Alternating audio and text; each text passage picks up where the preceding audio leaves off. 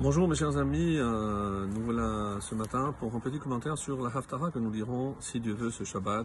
Comme vous le savez, donc il y a deux parashiot, Acharemot et Kedoshim, et en règle générale, donc on lit la, paracha, la Haftara, pardon, qui correspond à la deuxième paracha. Et là encore, euh, donc il y a une différence entre la coutume Ashkenaz et la coutume Séfarade, alors que dans la coutume euh, Ashkenaz, le, la Haftara, le texte est tiré du prophète Amos, pour les Ashkenaz, pour les pour nous, donc elle est tirée du prophète Yecheskel, c'est le chapitre 20, et c'est du verset 2 jusqu'au verset 20. Donc on va s'attarder euh, plus donc sur cette deuxième Haftara, l'Haftara qui sera lue dans la communauté séfarade. Donc il est question d'une prophétie de Alors juste un petit rappel, on dit, le prophète Yecheskel était un contemporain de Mordechai, Mordechai Yehudi.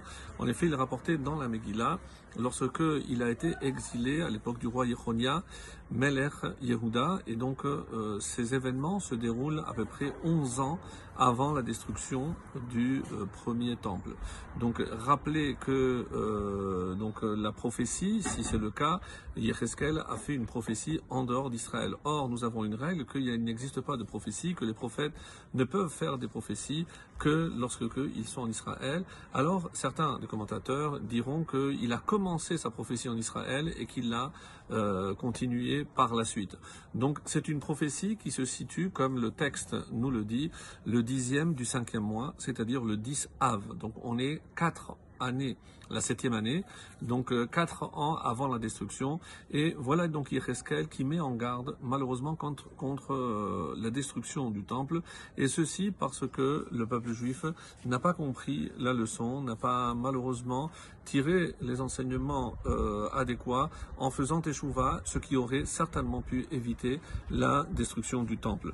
Alors, il y a un texte, donc comme je disais dans l'Aftara, c'est clairement dit au au verset qui dit comme cela, Vayhi bashana hashevi'id bachamisha be'asar lachodesh, ba'u anashim Israël Hashem, vayashuvu lefanai. Donc la septième année de ces onze années dont on a parlé, le cinquième mois, des hommes parmi les sages d'Israël sont venus implorer Hachem. Ils se sont assis devant moi. Donc qu'est-ce qu'ils sont venus implorer? On peut imaginer pour euh, empêcher Hachem de détruire le Beth Hamikdash. Malheureusement, donc euh, comme ça c'est rapporté euh, par le Radak notamment, que qui de quels sages il s'agit Ce sont les trois prophètes Hanania, Mishaël et Azaria. Et lorsque Hachem, euh, au début de notre Haftara, va leur dire Halidrosh oti atem est-ce que vous êtes venus pour m'interroger, pour exiger quoi que ce soit de moi? Je jure de ne pas répondre. Donc euh, ça ne changera rien. Hatishpot otam, hatishpot ben fais, fais-leur plutôt des remontrances. Alors au lieu de venir me voir, allez voir le peuple pour qu'il fasse teshuva enseignez-leur les abominations de leurs ancêtres. Alors, la prophétie va continuer donc sur cette note en précisant que Hachem a déjà été assez magnanime, en effet, même lorsqu'il nous a fait sortir d'Égypte, même si on n'avait pas assez de euh, mérite, en effet, on sait qu'un cinquième, un cinq centième, euh, d'après certains, ne sont pas sortis parce qu'ils sont restés attachés, malheureusement, aux coutumes idolâtres de l'Égypte, et c'est la raison pour laquelle donc ils ont péri pendant la plaie des, ténèbres. Comme c'est rapporté, va Shemi, donc au verset 14, afin de ne pas profaner mon nom, j'ai accepté de les sortir d'Égypte parce que Hachem l'avait promis, mais ils n'avaient vraiment aucun mérite.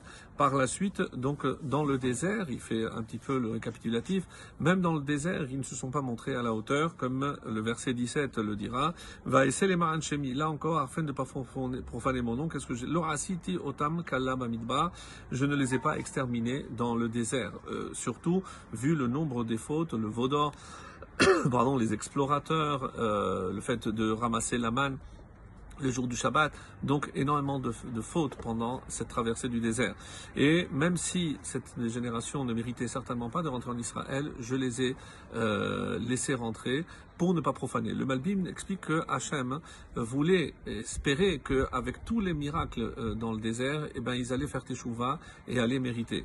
Et c'est comme ça que le verset 18 et 19 nous le dit. Va el Benehem j'ai dit à leurs enfants de ne pas aller sur les traces de leur père en essayant d'observer les lois.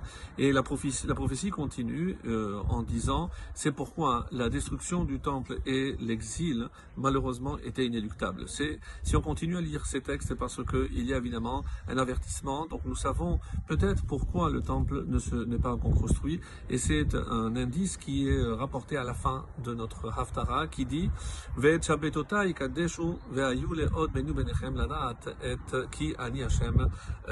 Sanctifiez mes Shabbats et qu'il soit une alliance entre moi et vous afin de savoir que je suis Hashem votre Dieu.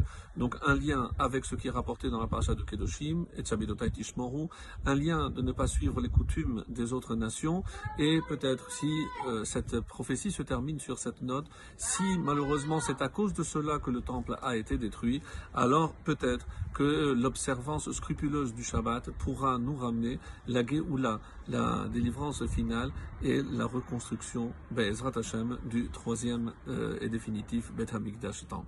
Très très bientôt et de nos jours. Amen. Shabbat Shalom Mevorach.